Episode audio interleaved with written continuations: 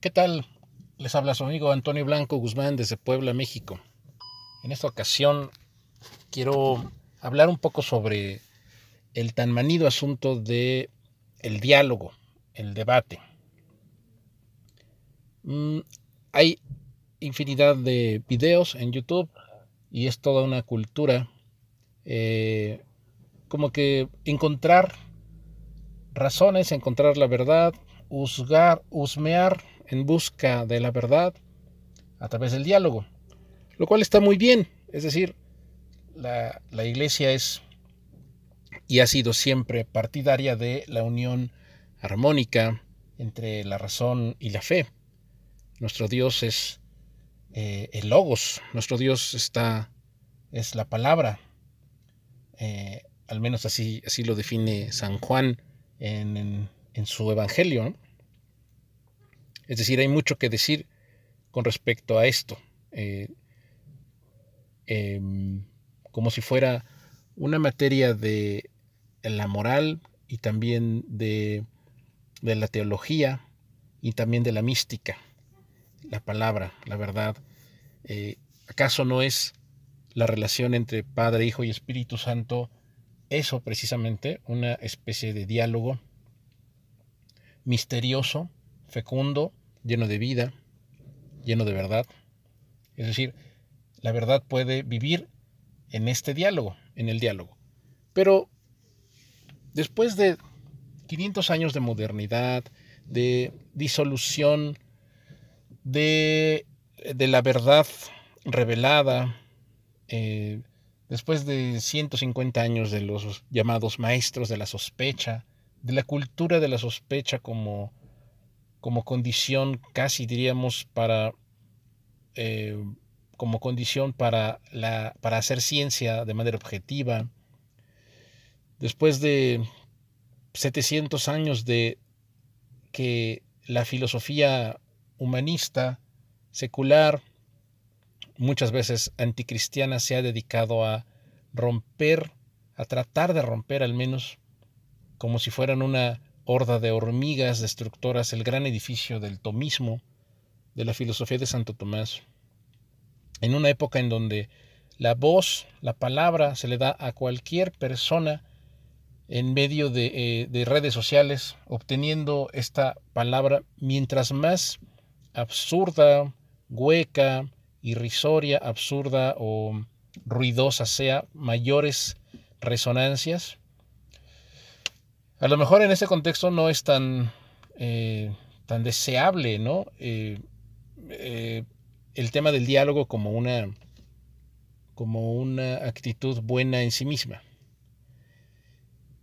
Es, algo que a mí me ha, me ha suscitado muchos, muchas reflexiones a lo largo de los últimos años porque en mi proceso de conversión pues he pasado distintas, distintas, distintas etapas. ¿no? Una de ellas fue precisamente como que el interesarme por la apologética y por, eh, pues sí, por el debate en busca de la verdad. Eh, y frecuentaba yo muchos, muchos libros y muchos videos de personas excelentes debatientes, excelentes argumentadores. Es una cualidad que yo admiro muchísimo, con un don de claridad a la hora de unir pensamiento y palabra, memoria y habla, que a veces nos dejan verdaderamente pasmados. Yo pienso, por ejemplo, en, en otra era de, de, la cristiandad, una era en donde se le llama así en, incluso en la filosofía secular, las eras de razón débil y las, eras de razón fuerte, siendo la nuestra, por supuesto, una era de razón débil que pues yo ya más bien a estas alturas les llamaría una era de sin razón, llenas de relativismo, sobre todo, en donde el relativismo ya no es una, una condición que demerita el pensamiento, sino al contrario, como que su caldo de cultivo esencial, bueno, deseable y, científico, a final de cuentas. La otra vez, por ejemplo, veía, vi con un comentador eh, tuitero mexicano que también este, aparece en algunos videos de, de protestantes, debatiendo con ellos desde el punto de vista judío, desde el punto de vista historicista y desde el punto de vista filológico, etcétera, etcétera. Y vi muy claramente cuáles son los riesgos para la fe de un diálogo así. Em, alguna vez me sorprendió em, leer o oír una definición de escepticismo con respecto al juego. No, no recuerdo quién, pero decía que cómo era posible que, que los enemigos estuvieran de acuerdo en las reglas del juego, hablando del ajedrez.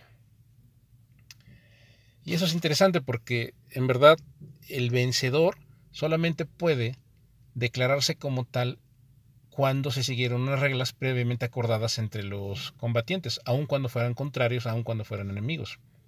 Eso es lo que no está pasando ahorita en la cultura del diálogo. Eh, pongo este ejemplo porque es casi como paradigmático y, es un buen ejemplo. Em, el, el evangelista, el cristiano evangélico protestante, comenzó con una afirmación con la cual iba a partir y iba a definir su postura. Su afirmación era simple y clara. Jesús resucitó al tercer día después de haber sido crucificado, muerto y sepultado. Por supuesto lo decía desde la fe y lo decía desde, desde la Biblia. Bueno, ya, ya allí ya no, eh, el, el debatiente ya no respondió con las mismas reglas del juego. Y ya de, entrada, con eso basta para descalificar ese diálogo, por muy erudito que haya sido, o por muy provechoso, o por muchas ideas que nos hayan eh, suscitado, o por mucho conocimiento que hayamos adquirido. Este hombre decía, em, no, bueno, es que mm, desde el punto de vista historicista, desde el punto de vista científico, desde el punto de vista filosófico, etcétera, etcétera, los muertos no resucitan. El evangélico trataba de, defenderse diciendo, eh, pero tú crees en Dios. Eh, bueno, habría que definir, contesta el otro. Terminó definiendo que era algo así como espinosista. Ok, sí, sí, creo en un Dios, pero no en alguien, un, un Dios creador que sea susceptible de crear el universo tal como nosotros creamos una ensalada, dice. Y así, sucesivamente. Entonces, es como tratar de jugar en arenas movedizas, en un, sobre un tablero, sobre unas reglas del juego que no pueden ser acordadas de entrada, ni de salida, ni en el medio.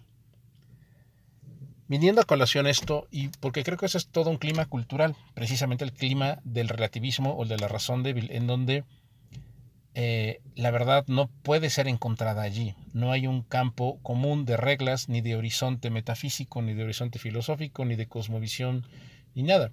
Es decir, por ejemplo, un arriano tal vez podría em, debatir con un, con un católico en el siglo IV con reglas mucho más comunes que las que hoy se puede hacer en este tipo de, debates que estoy, que estoy ejemplificando.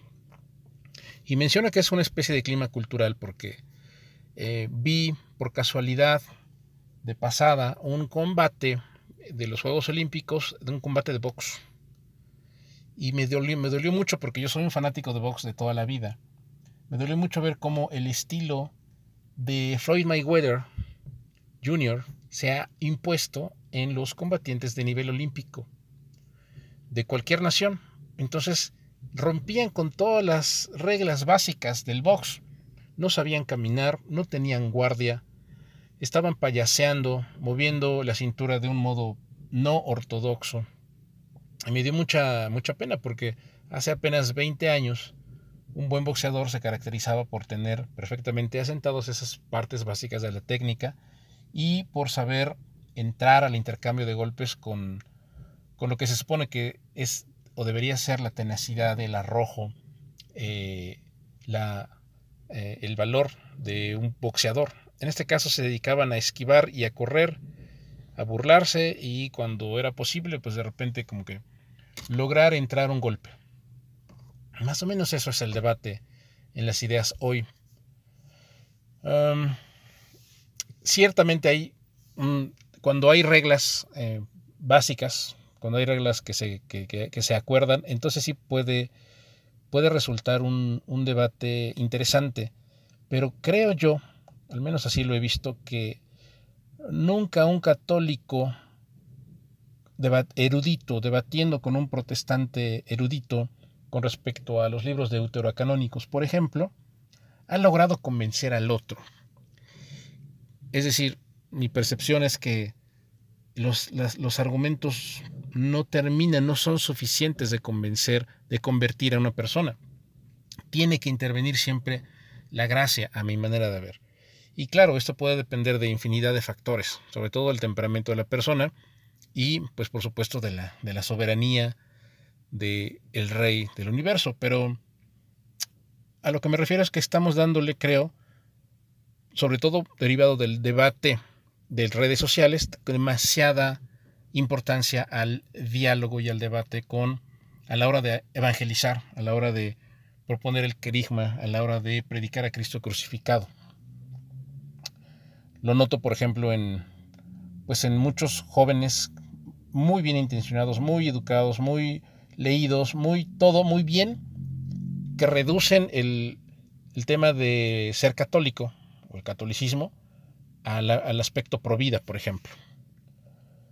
Y eso, pues, si, hablamos de debate, pues lo, lo, reduce a una esquina muy, muy, muy pequeña, una pequeña parte casi insignificante de lo que implica ser católico. A final de cuentas, pues naturalizan el, el, asunto y de lo que se trata en un mundo hedonista, materialista y pragmatista es de sobrenaturalizar los asuntos, de, pues de ser católicos íntegramente, ¿no? por así decirlo. No estoy diciendo para nada que el debate deba, que no, que no sirva, que no tenga su utilidad. Eh, sencillamente creo que no, no debemos perder de vista, para empezar, esta necesidad de sobrenaturalizar los debates, sabiendo que esa sobrenaturalización necesariamente ancla el debate en cuestiones que no son demostrables filológica ni, ni gramaticalmente, ni históricamente, porque ese es otro de los de, de, las maniobras de esquivación, maniobras esquivas que hacen los debatientes hoy al estilo Floyd Mayweather como si fueran boxeadores. Tienen muletillas, ¿no? No, es que como la muletilla del protestante cuando les afirmas alguna verdad católica. No, es que esto hay que verlo en su contexto. Y la muletilla del, relativista, del escéptico, es anclarse en su zona de especialización para desde allí, en lugar de construir, poder criticar cualquier cosa que le digan. Entonces, no, es que esto históricamente debe verse así. No, es que esta categoría en ese entonces se entendía de manera distinta. Es que esta palabra en realidad su raíz griega, su raíz hebrea es tal y por tanto no podemos concluir con la interpretación de la tradición. Y así sucesivamente, como si a cada objeción para ellos em, la discusión estuviera zanjada. Hay una peor, una muletilla peor, la, la, que yo francamente detesto, que es la de esto no es más que, ¿no? Como diciendo una verdad sobrenatural y ellos respondiendo, esto no es más que la necesidad humana de tal cosa, por ejemplo. Digo, eso a mí me... Estoy en el punto, pues, en que ya eso ya me cansó. Em, prefiero la oración. Y esto, por supuesto, tiene que ver también con mi temperamento, ¿no? Eh, dirían los cientificistas, mágico religioso.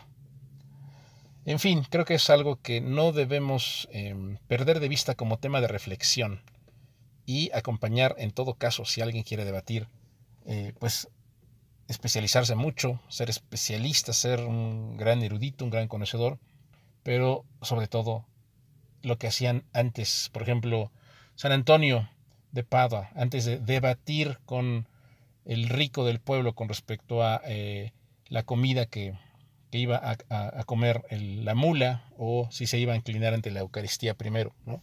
Antes del debate, la oración y el ayuno.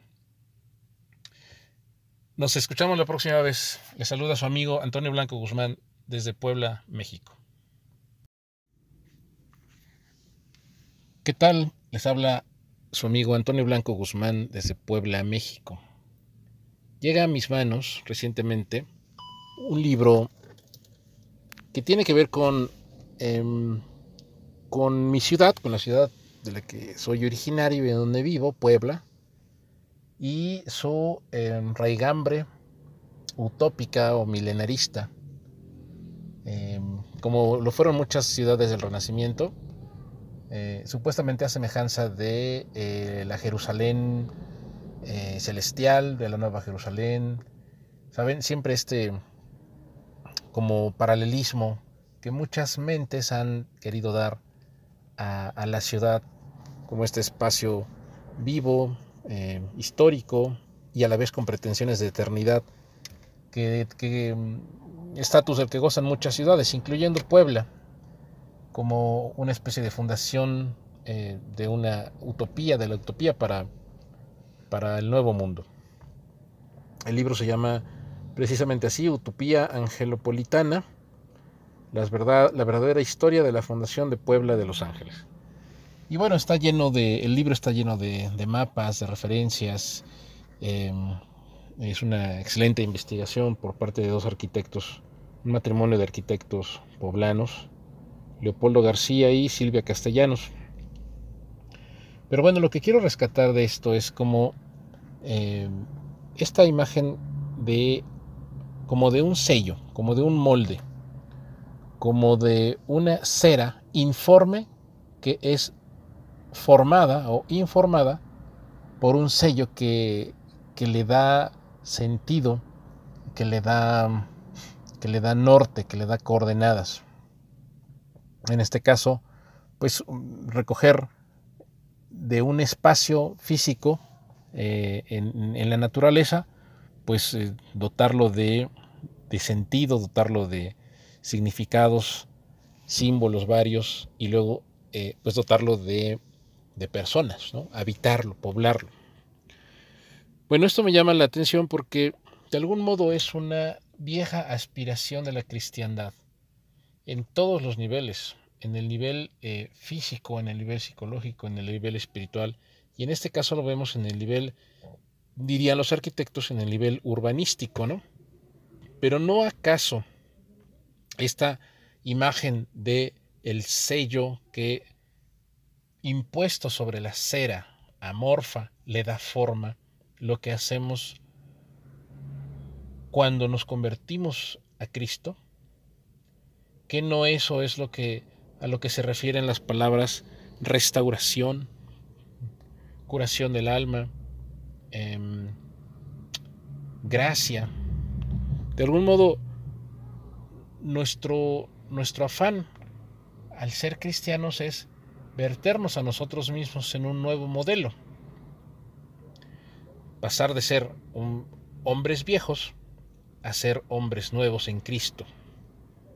Este tránsito es eh, siempre eh, informado, dotado de forma por eh, la imagen de Cristo hombre.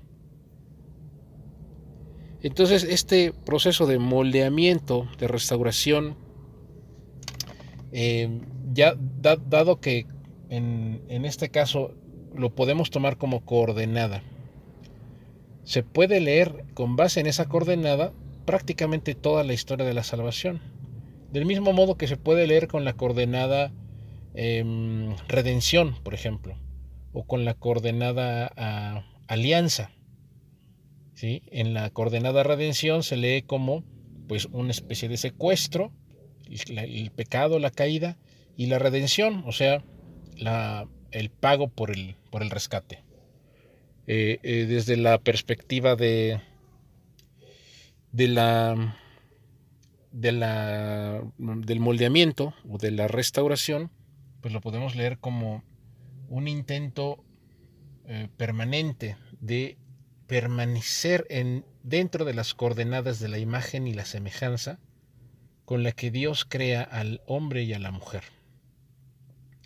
El drama humano en ese sentido sería como todas las veces que nosotros nos salimos de ese molde.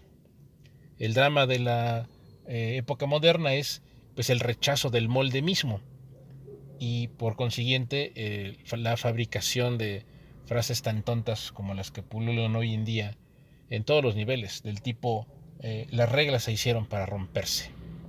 ¿sí?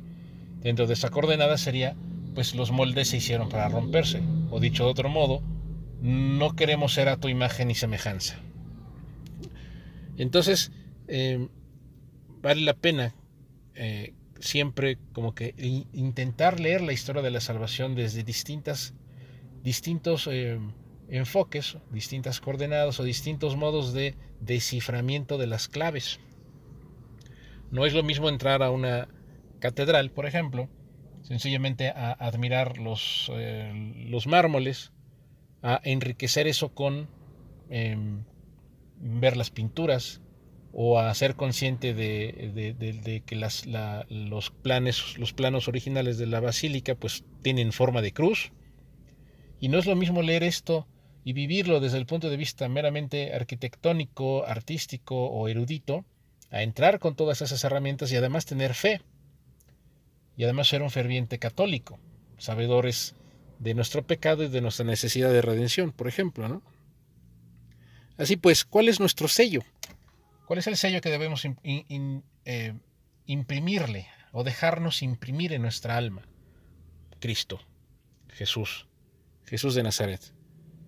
Y dense cuenta cómo prácticamente la única parte o de los únicos consejos directos que da, que nos da, directos me refiero a explícitos, es sean mansos y humildes de corazón, como yo lo soy. Amolden su corazón a la mansedumbre y a la humildad. Porque esto es, digamos, necesario en el entorno de la caída para poder ser redimidos. Este es nuestro molde.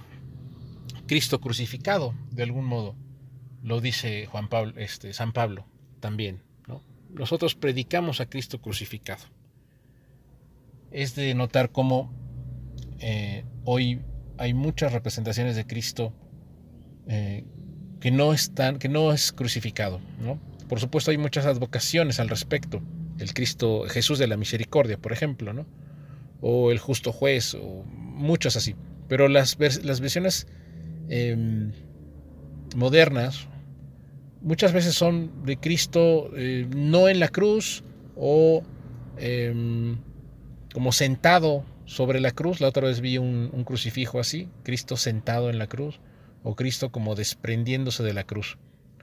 Pero por algo San Pablo dice, nosotros predicamos a Cristo crucificado, porque si nosotros tomamos como molde este Cristo crucificado para nuestra vida, no hay, es decir, hay menos posibilidad de perdición, hay menos posibilidad de malinterpretación de lo que está en juego en la redención.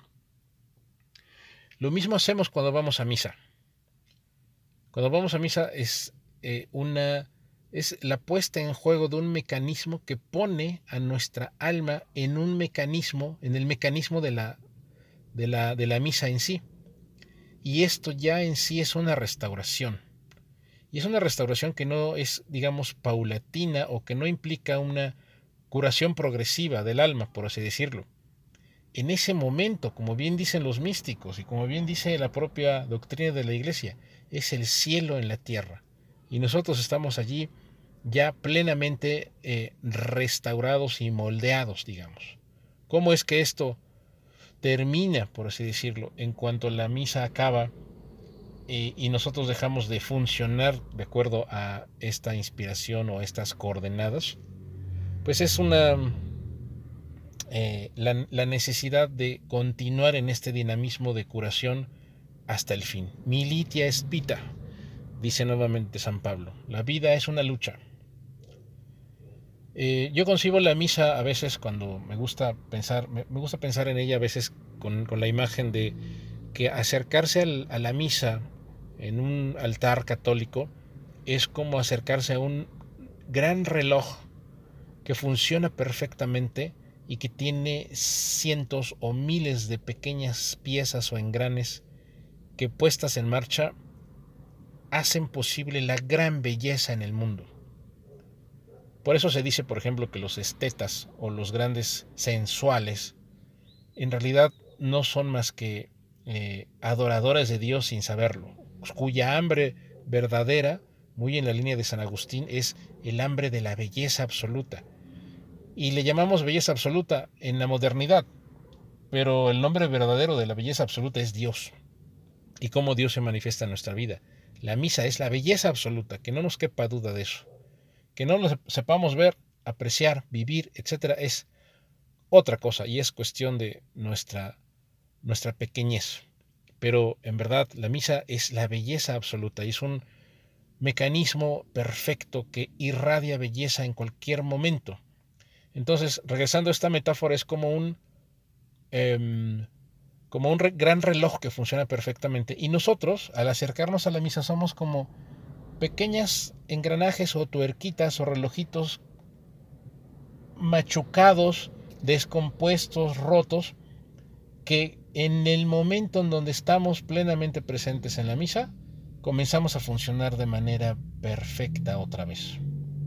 Esta restauración opera de manera paulatina y a la vez de manera eh, absoluta, es decir, de manera sincrónica y diacrónica a la vez.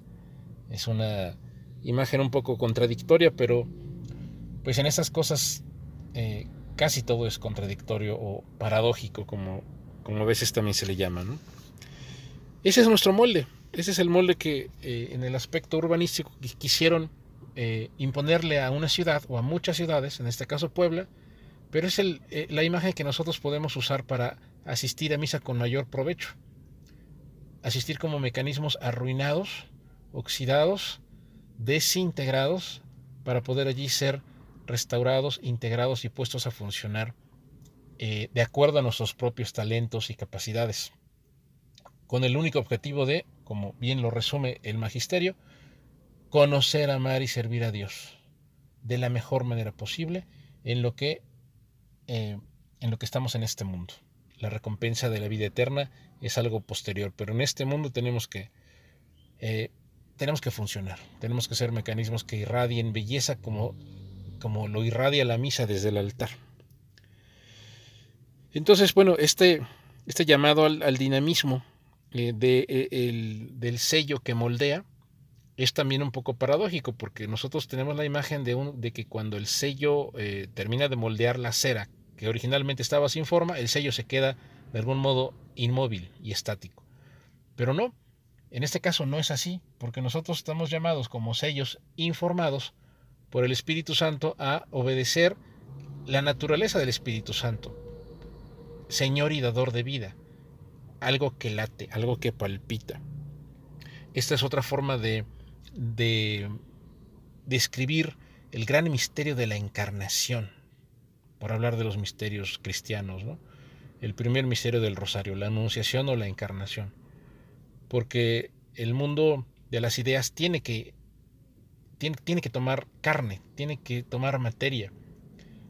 O como dice el dicho famoso, vale más pájaro en mano que ver un ciento volando. El cristianismo está, siempre nos llama a, la encarnación, a la vivencia, al testimonio, muy al contrario de la crítica moderna que se le hace en general a, las religiones y en particular a la religión cristiana. Eh, que es que la crítica dice que pues está llena de cosas vaporosas, vagas, eh, metafísicas, asumiendo que metafísico es algo invisible, ¿no? Entonces, este, este, sello que late es también esta encarnación. ¿Qué no es eso, por ejemplo, la Eucaristía, la liturgia eucarística? Cuando el sacerdote pronuncia las palabras, esto es mi cuerpo, en ese momento está Cristo allí presente en cuerpo, alma, sangre, divinidad, ese mismo cuerpo nacido de la Virgen María, allí está presente.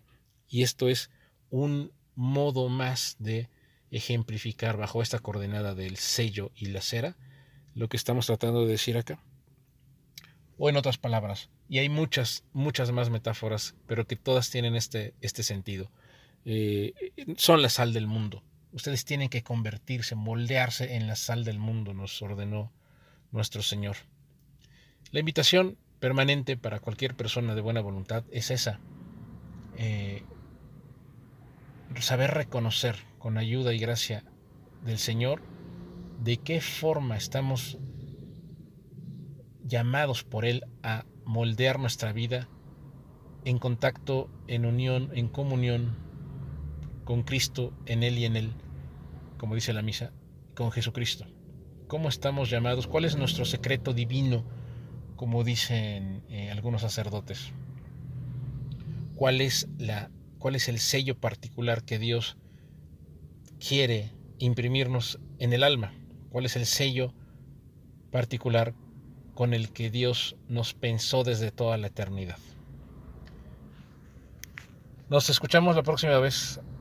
Les hablo su amigo Antonio Blanco Guzmán desde Puebla, México.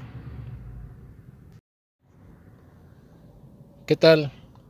Nuevamente le saluda su amigo Antonio Blanco Guzmán desde Puebla, México. He estado platicando recientemente con una muy querida amiga mía con respecto a, la confesión. Y bueno, se me vienen a la mente algunas consideraciones con respecto a este maravilloso sacramento de reconciliación que la iglesia nos, nos brinda en esta generosidad infinita para, para nosotros, que lejos de Cristo solamente somos eh, miseria y pecado, pura, puro polvo, pura tristeza. Bueno, eh, yo recuerdo hace muchos años cuando me impresionaba, sin saber por qué, que el gran psicoanalista Carl Jung afirmaba que la gran maestra de la humanidad era la Iglesia Católica. Viniendo de un gnóstico, de un gnóstico y a la vez agnóstico, agnóstico no sé, no estoy seguro, digo, Jung sabía que Dios existía, lo que pasa es que no le daba eh, características específicas, ¿no? Por eso digo gnóstico, porque gustaba de el estudio de, de las religiones, los mitos, los arquetipos, etc. Y también un agnóstico en el sentido que acabo de mencionar. Este, y además de tradición, siendo de tradición calvinista, era impresionante la, naturalidad, la claridad, la convicción, la seguridad con la que decía algo así. La Iglesia Católica es la gran maestra de la humanidad. Eh, en algunas de estas charlas yo he hablado de lo difícil que resulta vivir el catolicismo en nuestro entorno moderno y posmoderno. Esto es cierto, es decir, nosotros estamos configurados, nuestra alma está configurada para responder y reconocer hasta las únicamente hasta el nivel de las categorías psicológicas. ¿sí? Estamos convencidos de que tenemos una psicología, pero un poco más allá, aquello que nutra nuestras categorías psicológicas, es decir, la categoría de lo sobrenatural, las categorías espirituales, por llamarles de algún modo, ya nos resultan un poco extrañas. Es decir, ya no se puede hablar con total certeza de esas categorías. Estoy hablando con la voz del mundo. Esas categorías siempre se entrecomillan, siempre eh, dentro del marco eh, dialogante, respetuoso y ecuménico de que cada quien tiene su verdad, etcétera, Entonces, eh, ya no digamos que nos resultan extrañas, siendo que nuestra realidad social, nuestra realidad anímica, ni siquiera está firmemente anclada dentro del nivel psicológico, sino más bien del lado material. De modo que eh, el lado espiritual, el lado en donde habita, desde donde se puede ver el, deslumbramiento de la verdad, pues eh, de plano es algo ya completamente Em, difícil de manejar. Es algo para filósofos, para teólogos, con toda la carga de irrealidad que estas palabras a nuestro mundo materialista nos resultan. Pero bueno, eh, imaginemos por un momento, saltando estas dificultades, que vivimos todavía, como vivimos como civilización hace algunas centurias, dentro del universo católico. Este universo católico era un, dirían, diría un sociólogo de ascendencia izquierdista hoy, un efectivo medio de control social, de mm, garantía de que las cosas, el estatus eh, permaneciera decimos desde, nuestro, desde nuestra óptica, era la garantía de la pervivencia de la tradición. Y como circula muy recientemente hoy, la garantía de que esta tradición no consiste en la veneración de las cenizas, sino en la transmisión del fuego. La civilización católica era eso. Recordemos, por ejemplo, acá a todos los que crecimos leyendo el boom en Latinoamérica, el boom literario en Latinoamérica. La hermosa novela de Gabriel García Márquez, eh, El amor en los tiempos del cólera. ¿Cómo es que se da cuenta la protagonista en una de las partes de la novela que su marido, el doctor, está haciendo algo muy malo? Bueno, porque deja de comulgar. No uno ni dos domingos seguidos, sino varios domingos seguidos Incluso narra la novela el domingo de Pentecostés. Sin necesidad de mayor, mayores argumentos o mayores averiguaciones, la esposa sabe que algo muy malo está pasando en la vida del doctor y no solamente eso, sino que dado que son tantos domingos, ha decidido permanecer en esa maldad, en esa situación irregular se descubre a final de cuentas una infidelidad. Este universo, este mundo es completamente distinto al nuestro, en donde no existen esas garantías, ni esos modos de control, ni esos modos de conocimiento, ni esa mirada pública hacia nuestro comportamiento.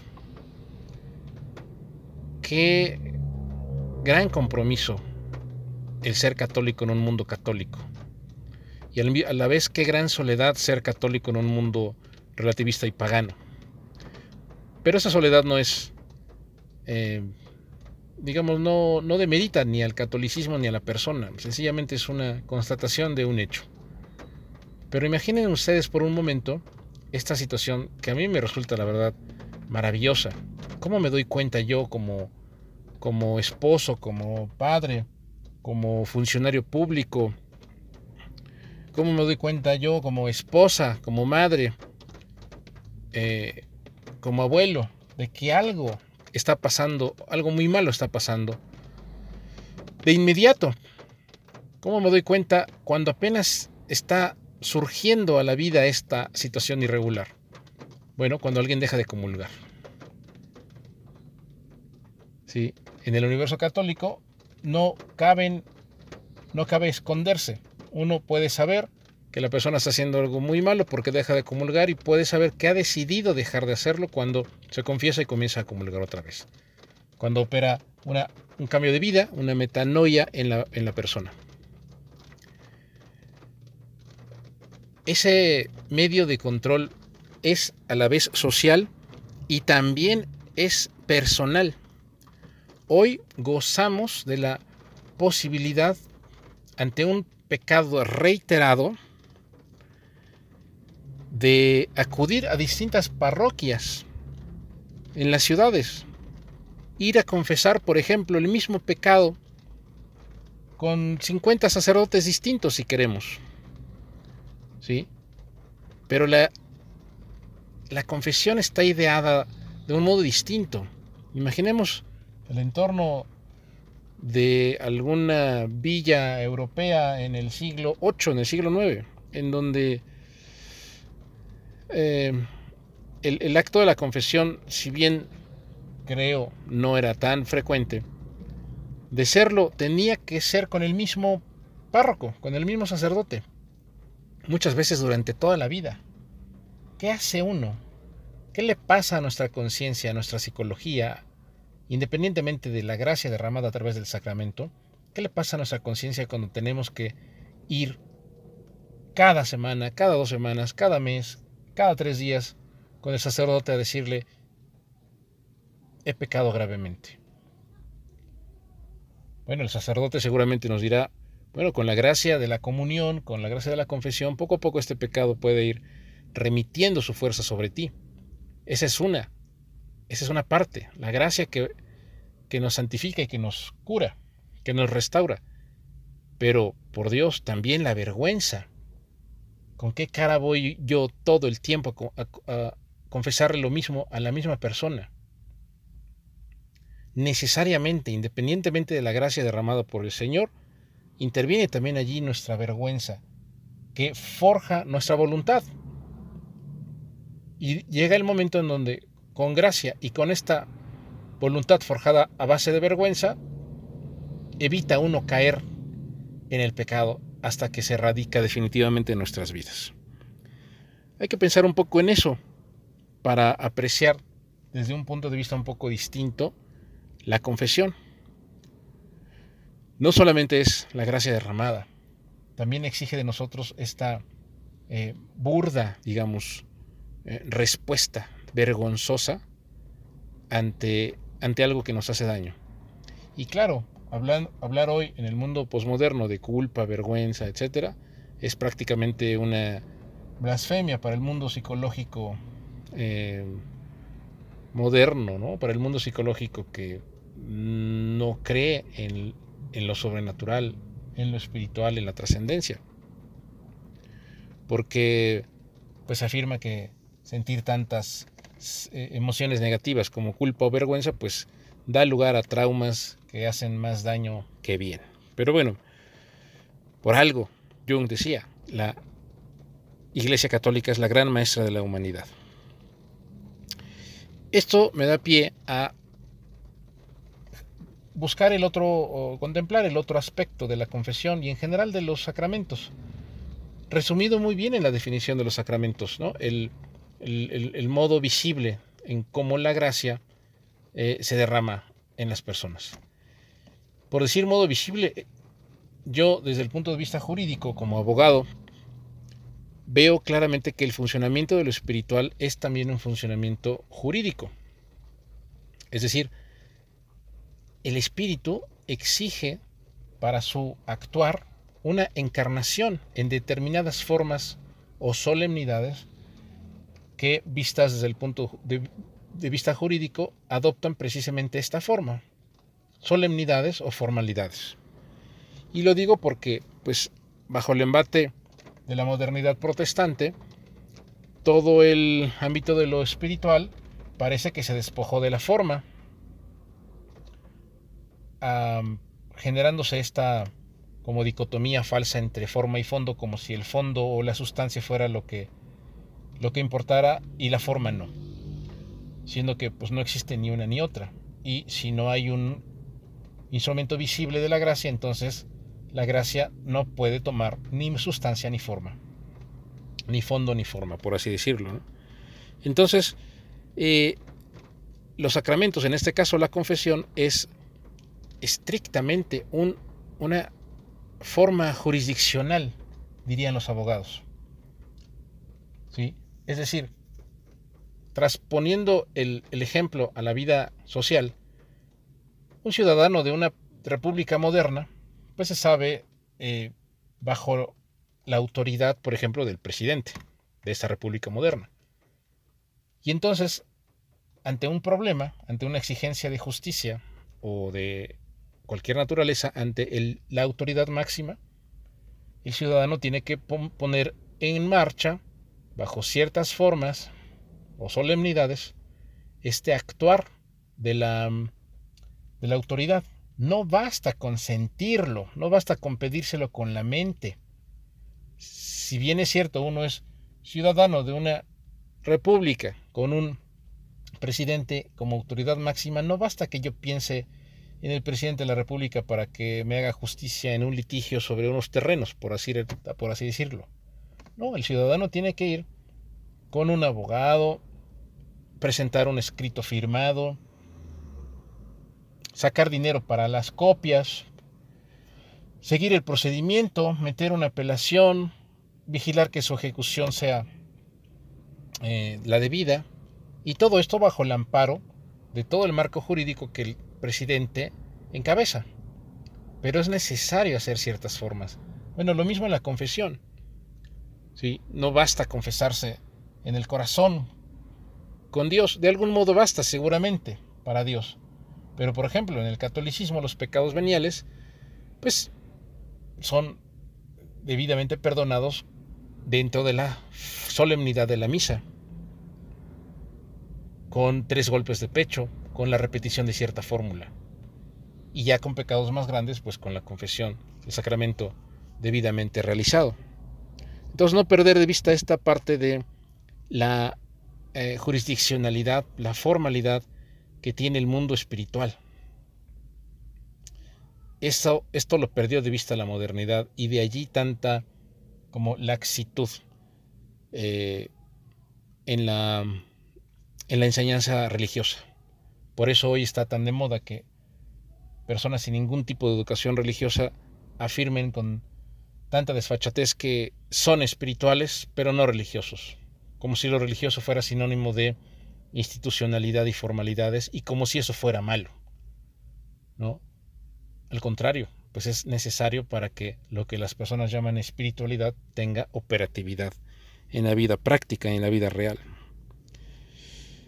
Entonces, hablando de la formalidad que requiere la confesión como forma psicológica y sobrenatural de restauración de nosotros mismos, por parte de Dios y por parte de nuestra voluntad, me viene a la mente un tercer tema.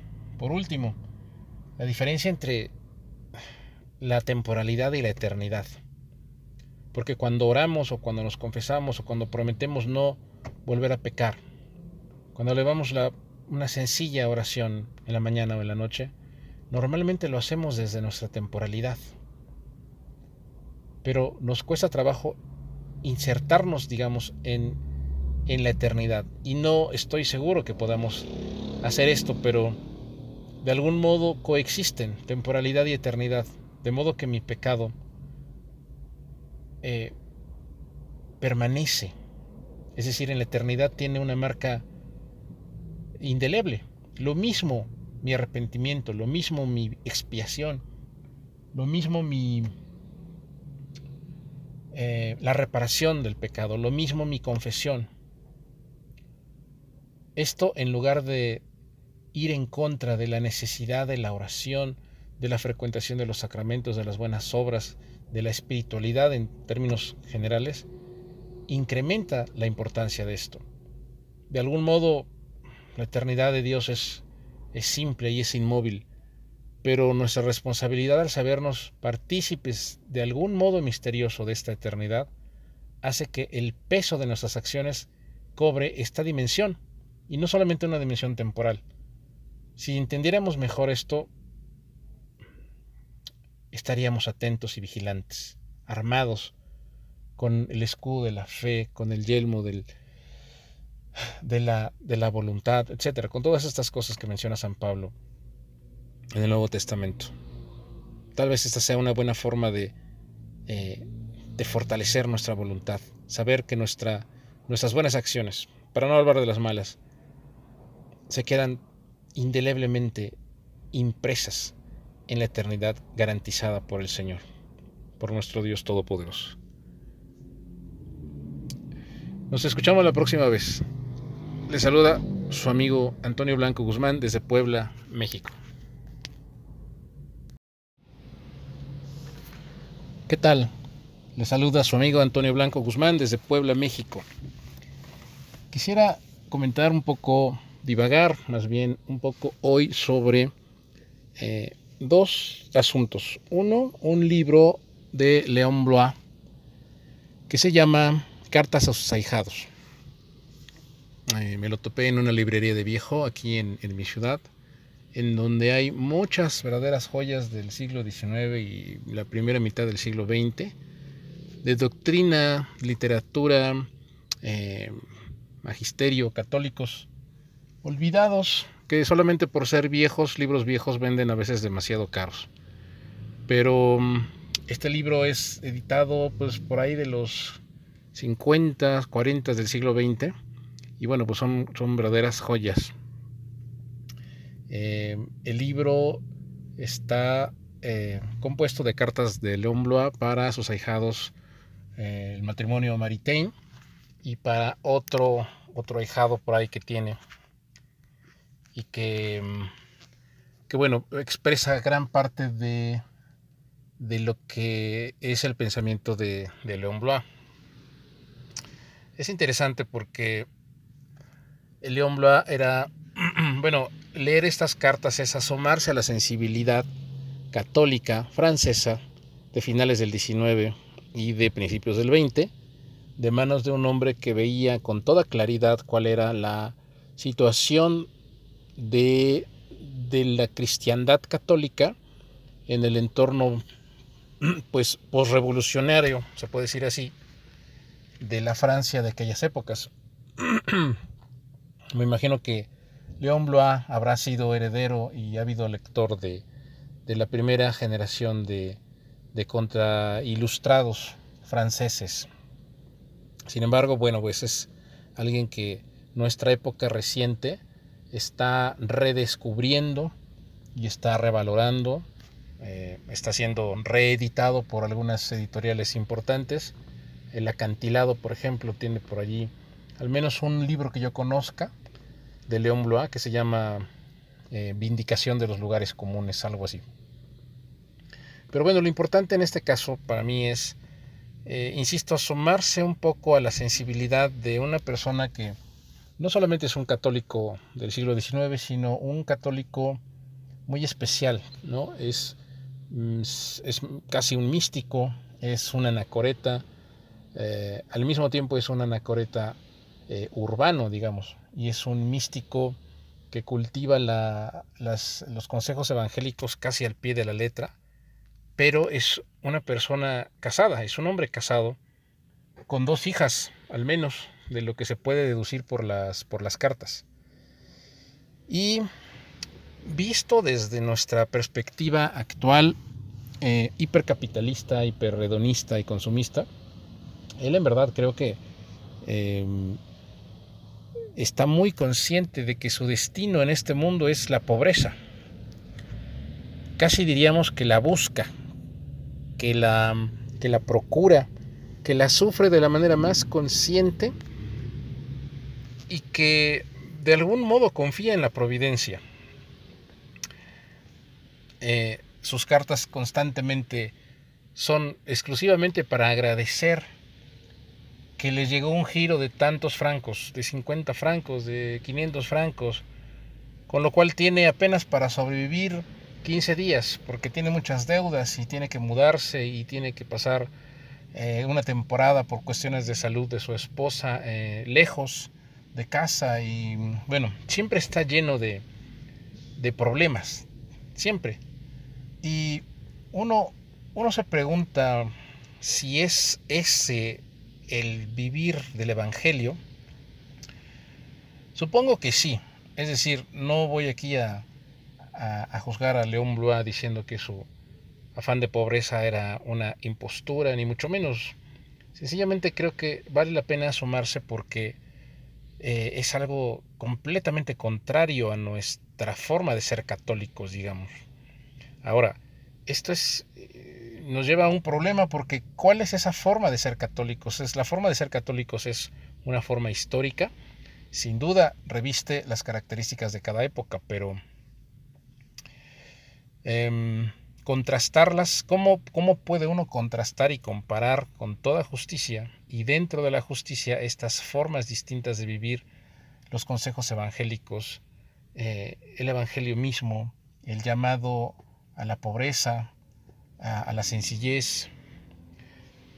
Tengo ante mis ojos otro libro, Repaso de Cristianismo se llama, del padre eh, Lagoitia, jesuita, igual como de los, de, los 50 o 60, pero contemporáneo a esa época.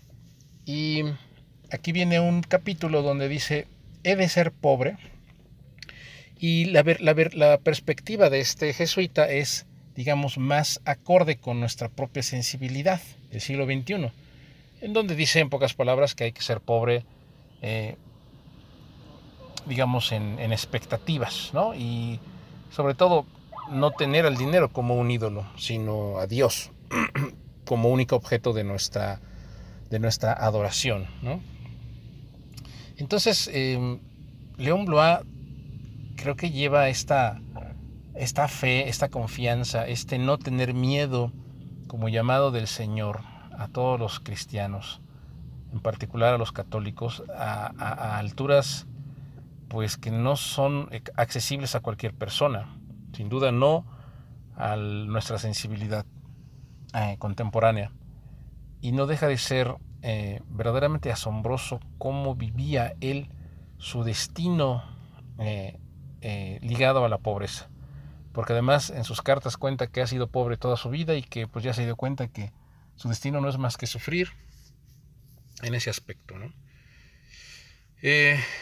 esto viene a colación en mi mente porque leyendo uno de, de las pláticas, de las charlas en YouTube del padre José Antonio Fortea, hablaba muy sorprendido de Karl Barth, el, teólogo de ascendencia calvinista, muy calvinista, muy protestante, eh, que tiene, desde el punto de vista católico, si se me permite, como que una visión no tan esperanzadora o no tan amorosa, no tan misericordiosa de Dios, la caricaturización del calvinista como alguien a quien Dios odia es eh, un chiste común entre el, entre el catolicismo culto, digamos. Entonces, eh, el padre Fortea se mostraba también muy sorprendido de esta visión de Karl Barth con respecto a Dios, preguntándose si cuando, si conocemos realmente de qué estamos hablando cuando pronunciamos la palabra Dios, por ejemplo pues estamos completamente seguros de que nuestra oración para Él, nuestra relación con Él es la adecuada, es la acertada, tiene una mínima eh, concordancia con la verdad, o si es de plano una ilusión o de plano una locura. Considero que, que sabiendo nuestras limitaciones, nuestro Señor Todopoderoso y a la vez todo misericordioso, nos da prerrogativas que solamente el soberano puede dar de modo que nuestra oración, por más, em, por más entendida o por más ignorante que sea, siempre tiene una bonita acogida en su, en su corazón inmenso, en su corazón eterno y en su corazón infinito. Eh, insisto, este es un problema muy, muy eh, protestante, ¿no? La, idea del protestante de que el cristiano debe ser entendido, leído y memorizar eh, la Biblia y entender perfectamente la doctrina y versículo por versículo, porque si no, entonces no eres un cristiano, pues es, es eso, ¿no? Es, eh, es el vicio protestante. Una herejía en toda regla, ¿no? Porque pues desconfían en pocas palabras de la misericordia de, un Dios que entiende que hay distintas aptitudes, actitudes, inteligencias, etc. en contrario a esto, pues pareciera que el Dios de León Blois, el que él concibe, el que él ama, es eh, un Dios súper cercano y al mismo tiempo súper ligado al abandono, como si en su, en su vida se hubiera hecho carne el por qué me has abandonado. Pero bueno, la línea en, divisoria entre ambas eh, posturas es ciertamente muy, muy delgada. Dice dice León Blois en alguna de sus cartas que un, vuelo místico, un vuelo eh, pues muy, muy profundo espiritualmente, cuando se pregunta si, si es verdad que Dios solamente puede hablar de sí mismo, entonces tiene que hablar del Espíritu Santo y por tanto de la iglesia y por tanto de nosotros. Y se pregunta si no cada uno de nosotros estará perfectamente profetizado en alguna de las palabras de la Biblia de la Sagrada Escritura. Y concluye diciendo que lleva 20 años o más, 40 años, preguntándose qué tiene que decirle o en dónde se halla él mismo en el Salmo 78. Bueno, de vez en cuando León suelta este tipo de, de, perlas, digamos, ¿no? De cosas súper íntimas de su propia espiritualidad que, bueno, que en lo particular a mí me, me asombran, ¿no? Entonces, yo me pregunto que si no, si no toda esta, como que ir y venir entre la visión de un Dios que no sabemos a final de cuentas eh, quién es, como el de Karl Barth, o el Dios todo cercano y a la vez tan cercano que tiene con nosotros una intimidad del estilo, ¿por qué me has abandonado? que si no todo esto o nuestra ubicación en, esta, en este péndulo dependerá de que conocemos en mayor o menor medida qué es lo que nos estamos jugando. La visión católica de toda la vida ha sido que debemos saber que nos estamos jugando la condenación o la salvación eterna, y que si Dios es todopoderoso y todo amoroso, entonces es lógico que haya, se haya sacrificado por nosotros y que después de ese sacrificio haya dejado las reglas operativas, pongámosle así, es decir, la iglesia, para poder hacer efectiva esa salvación. Pero pareciera que no siempre o no todos, más bien pareciera que cada persona está en algún punto, en algún rango de ese conocimiento ideal de qué es lo que nos estamos jugando. Para una persona que, por ejemplo, apenas está, que ni siquiera está en el proceso de convertirse, no se siente llamada a hacer el camino precisamente porque no sabe qué está en juego. De repente, por una cuestión divina, del Espíritu Santo, algo pasa que comenzamos a caminar hacia ese, hacia ese asunto. Imaginemos una persona que ya se convirtió, ya se bautizó, o imaginemos una persona que tiene muchos problemas para bautizarse, aun cuando tiene un cierto deseo, pero tiene flojera, tiene, eh, no le cae bien el catequista, o no le cae bien el padre, o la iglesia le queda muy lejos. Bueno, es un don de Dios, me parece, el saber qué es lo que nos estamos jugando, porque si lo supiéramos no habría ningún sacrificio suficiente para poder ganar la salvación eterna. No pondríamos pero a ningún sacrificio. Todo lo haríamos de una manera urgente y a la vez gozosa. Entonces, posiblemente, sobre todo hablando en esta época, el, péndulo de en dónde nos ubicamos como, una, como fe, como época, dentro de la columna, dentro de la balanza de la fe, tendría que ver con la diferencia entre el sacrificio y la, y la comodidad. Desde la filosofía secular incluso se habla pues, de que es una época narcisista y hedonista, poco tendiente a la entrega, al servicio, al sacrificio, a la significación del sufrimiento, y por eso, por ejemplo, el discurso de la eutanasia, ¿no? No le, no le podemos atribuir ningún sentido al sufrimiento, entonces, porque la vida está hecha para ser feliz, y entonces, bueno, pues que sea lícito el que alguien pueda decretar su propia muerte. Es en pocas palabras, o en otras palabras, un compromiso que va del nivel del profeta Elías, por ejemplo, hablando de la, de la familia apostólica Eliata, a la que pertenezco de manera indigna, eh, que tiene como figura central al profeta Elías, que está deprimido, que es un exaltado incurable y que en medio de su propia particularidad o psicología de persona tiene esta parte espiritual de un celo que lo consume por el Dios de los ejércitos y que con base en ello pues hace todo lo que hace que se narra en distintos libros de la Biblia. Esto por una parte y por otra parte el Dios a la medida. Para quien tenga, quien quiera tener una referencia puede consultar en YouTube el video, las charlas del padre Ángel Espinosa de los Monteros, que tiene este título precisamente, Un Dios a mi medida. ¿Cómo sabemos en dónde estamos ubicados y cómo sabemos a dónde debemos ir? Ir en, esa, en ese péndulo, en esa línea.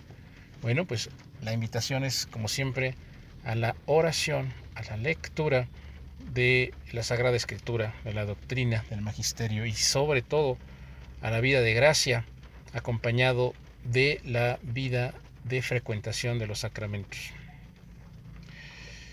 Esta es la, divagación muy inconexa de, esta, de esta charla, de esta, de esta vez. Le saluda desde Puebla, México, su amigo Antonio Blanco Guzmán.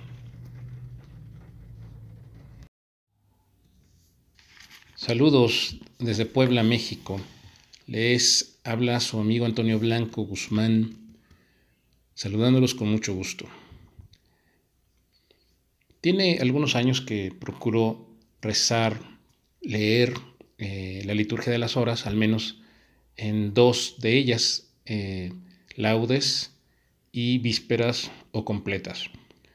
a veces, en determinadas épocas y cuando me da tiempo, em, la hora tercia. Y no deja de maravillarme cada vez que, que me asomo a un aspecto nuevo del magisterio y de la doctrina de la Iglesia, su perfección, su completitud, su completud, como, como gusten llamarle, su sanidad, la salud que provee a las almas. Los que la rezan saben que eh, pues normalmente se abre con, con los, mismos, los mismos salmos, las mismas oraciones. Eh, y no por, no por nada, no por nada será. La invitación en laudes todos los días es eh, de algún modo una proclamación, un llamado al Señor para que nos llame a la vida, a su vez, para que Él nos convoque al día, diciendo, ábreme los labios, y estableciendo una como promesa retributiva, como diciendo, si tú me abres los labios, Señor, mi boca va a proclamar tu grandeza, va a proclamar tus alabanzas, va a cantarte y va a adorarte.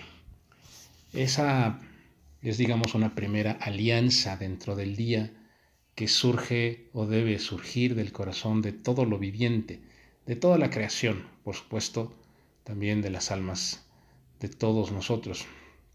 Y luego viene la parte, eh, digamos, de advertencia. Nos dice el Señor, ojalá, ojalá, te voy a abrir los labios. Espero que proclames mi, mi alabanza y ojalá escuches mi voz, dice el Señor. Ojalá escuches mi voz, porque no te vaya a pasar como les pasó a los, a los hebreos en, en Masá y en Meribá caer en dudas, caer en rebeldía.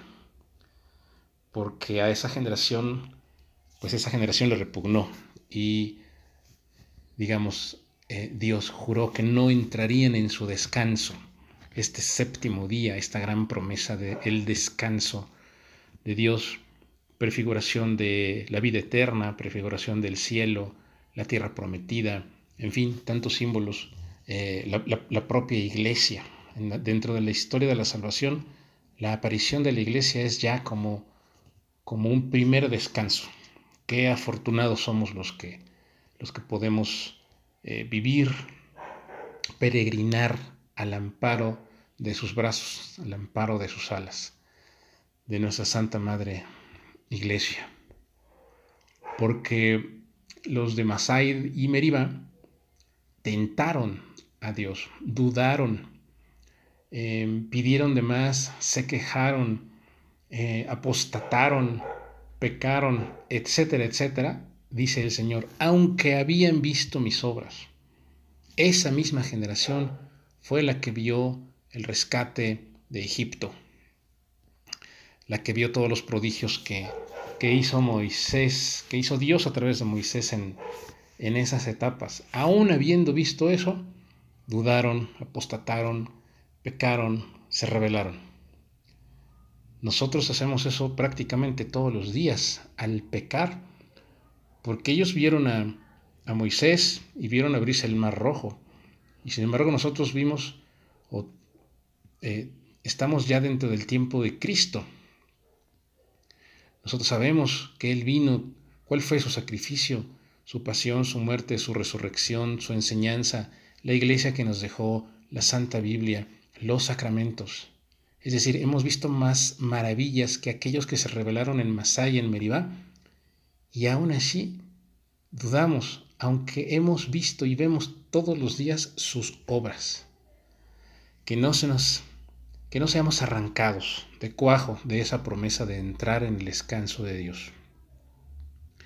En, la, en, en alguno de los salmos que se rezan en laudes, el Salmo 89, por ejemplo, Qué, potente, qué dulce y a la vez qué amargo recordatorio de la mortalidad del ser humano. Nos dice el Señor, retornad hijos de Adán, retornen, refiriéndose al momento de nuestra muerte. Retornad.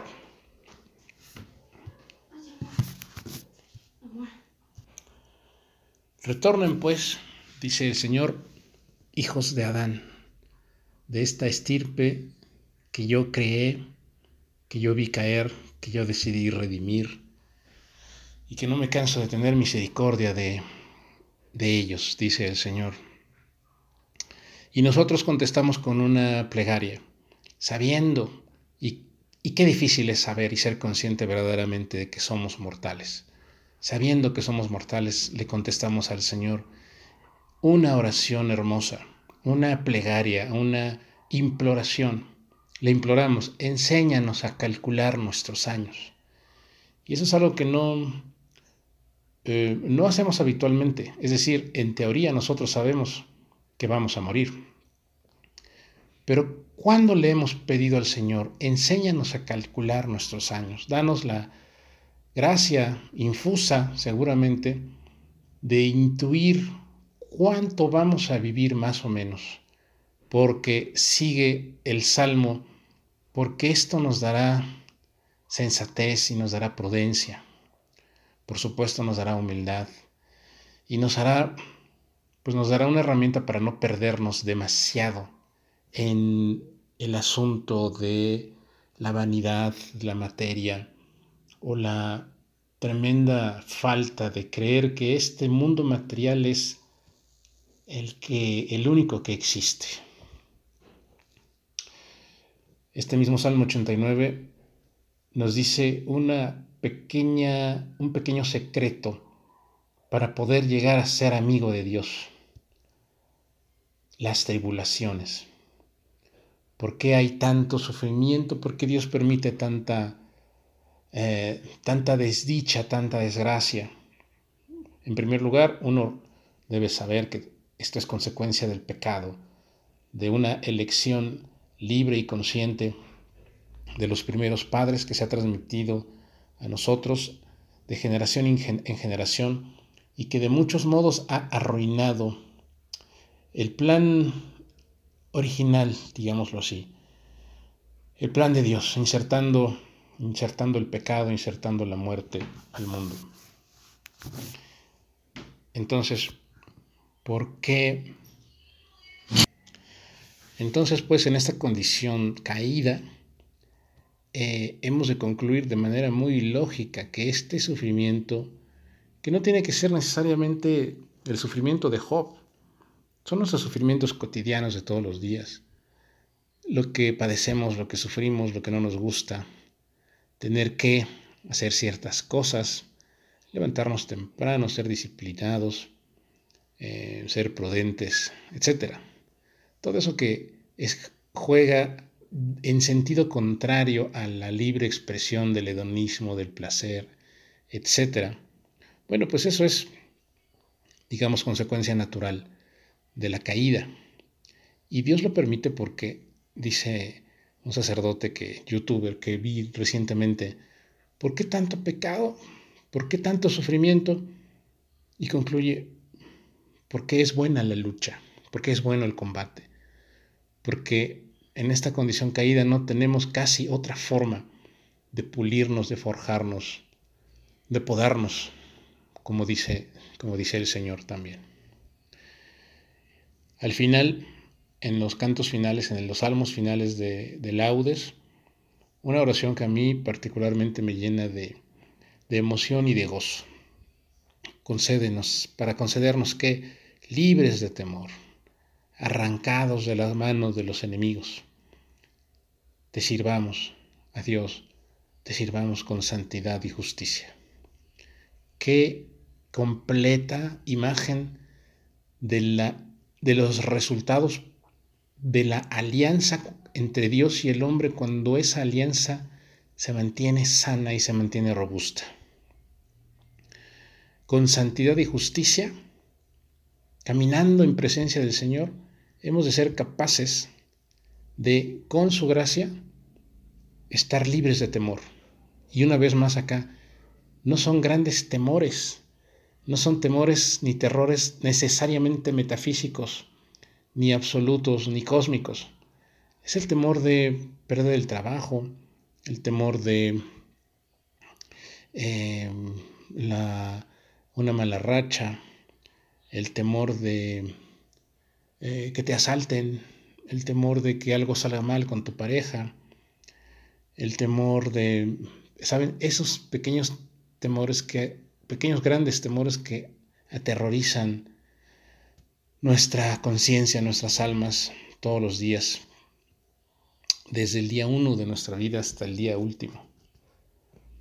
Eh, esa es una, libres de temor. Y dos, con gran celo, con gran amor, el Señor, si vivimos con santidad y con justicia, nos arranca de la mano de los enemigos. Ya sabemos quién es el enemigo, eh, o los enemigos del alma, el mundo, el diablo y la carne. Dios nos puede arrancar como si fuéramos, que de hecho lo somos, sus criaturas, sus hijos preciosos. Nos arranca de esas garras que nos hacen daño y nos protege en un abrazo muy fuerte y a la vez muy suave, lleno de, lleno de candor, lleno de corazón a corazón. En verdad eh, es muy recomendable, casi casi, bueno, no casi casi, una obligación de los miembros de la iglesia, de los bautizados, frecuentar la liturgia de las horas. No olvidemos que es la oración de la iglesia. Así que bueno, pues los invito a, a hacerlo y a mm, reflexionar, a saborear, a deleitarse, palabra con palabra, en estos hermosos himnos, salmos, pasajes de, del Antiguo, del Nuevo Testamento, pasajes de los Evangelios. Nos escuchamos la próxima vez. Amigos, les saluda desde Puebla, México, su amigo Antonio Blanco Guzmán. Saludos desde Puebla, México, su amigo Antonio Blanco Guzmán. Quiero hablarles en esta ocasión de distintos temas que he estado reflexionando en los últimos meses. Em, he estado recientemente en mucho contacto con una persona que está en un proceso de conversión, de ser un católico bautizado y nada más, sin tener ningún tipo de instrucción, ni devoción, ni, y ni siquiera inclinación. Es más, hasta un cierto rechazo o incapacidad a las cosas de lo divino. Y pues la oración ha surtido efecto. en coordinación con varias personas he estado orando por esta persona, al grado de que ha aceptado hacer, hacerse una confesión, hacer la confesión. La hizo recientemente eh, que es su primera confesión desde su primera comunión. Y el resultado ha sido magnífico porque como si fuera eh, una cosa automática, de la noche a la mañana comenzó a rondar en su cabeza, en su espíritu, la idea de el juicio, del juicio final. Cosa que para una, para una persona completamente materialista, eh, de la generación millennial, con todos estos eh, condicionamientos culturales que tiene esta generación, pues es prácticamente impensable. Por eso aquí el llamado es a todos nosotros que conozcamos a católicos adormecidos, tibios, eh, que los invitemos a acercarse a los sacramentos. Eh, dudas puede haber muchísimas por parte de ellos, incluso dudas razonables, objeciones razonables o no razonables. Eh, yo creo en, mi caso personal que no vale tanto la pena intentar responder una a una de estas dudas como la oración y la petición por ellos. Lo que hice con esa persona, entre muchas otras oraciones, fue pedirle permiso, solicitarle, implorarle a Dios Todopoderoso que le permitiera a su ángel guardián asistir a misa conmigo y lo mismo a, los ángeles custodios de toda su familia. No estoy seguro de que esta sea una práctica válida, pero con, con candor y con devoción y con mucha fe se lo solicité al Padre, con la confianza de que me lo iba a obtener. Y el resultado ha sido, ha sido bonito. Una de, sus, una de sus hermanas, por ejemplo, la otra vez de repente comenzó a orar antes de comer, cosa que nunca había hecho este, su, otra de sus, otro de sus familiares eh, le ronda la cabeza de bautizarse, aun cuando no está bautizado y tiene ya casi 50 años. Entonces, la invitación es esa. Los sacramentos no están, no están allí como algo mágico ni como vestigios del pasado. Al contrario, nosotros como católicos debemos tener mucha confianza en ellos y animar a católicos y a no católicos a acercarse a ellos, a los católicos, pues acercarse a la comunión, a la confesión, a la misa, a la comunión espiritual, a la oración, y a los no católicos, pues acercarlos al bautizo dentro de la, dentro de la Iglesia Católica. Em, en, estos, en esos meses em, he estado pensando mucho también sobre eh, una de las palabras que decimos en misa, no soy digno de que entres en mi cuerpo. Y muchas veces eh, nosotros, al estar en pecado mortal, sentimos que por estar en, pecado mortal deberíamos acercarnos menos o somos menos dignos de acercarnos a la misa, a, a, oír la palabra, a leer la Biblia, a orar siquiera. Hasta cierto punto es una sensación justificada por nuestra vergüenza y nuestro arrepentimiento. Sin embargo, eh, lo que quiero decir aquí es que un gran pecador en comparación con un gran santo, son prácticamente igual de dignos que acercarse, de acercarse a lo infinito. Nosotros podemos hacer un sinfín de méritos, ayunos, oraciones, penitencias, una vida de santidad, frecuentación de los sacramentos, eh, limosna, caridad, etc. Y lo que hayamos avanzado por ese camino no es mérito nuestro, es un don de Dios.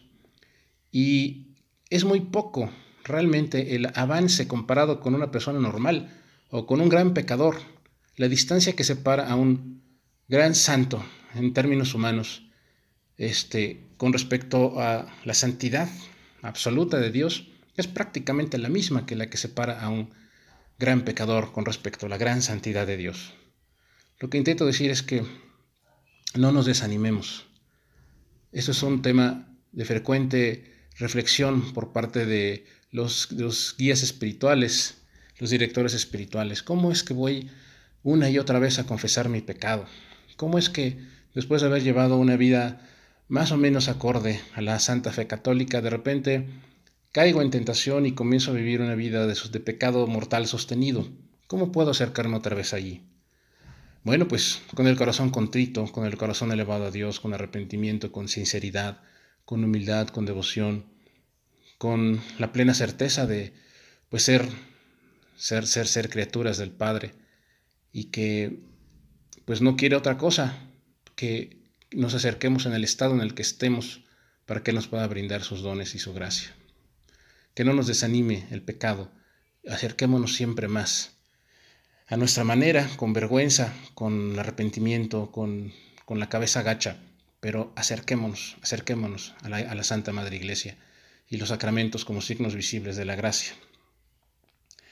Esto, bueno, pues es una invitación a la humildad, ¿no? En esos tiempos en donde hay mucha exaltación escatológica, la otra vez un amigo me decía que qué debía, que debía comenzar a leer en estos tiempos porque para él es muy claro que son los últimos y que pues debemos estar eh, con el eh, muy ceñidos y expectantes porque Cristo viene a la hora que menos nos lo esperamos. Y yo le expresé un particular punto de vista que por supuesto es, es muy personal, pero yo le comenté que nuestro papel como criaturas, como católicos, de frente o de cara a la parucía, es exactamente el mismo estando un año antes de la parucía o mil años antes de la parucía.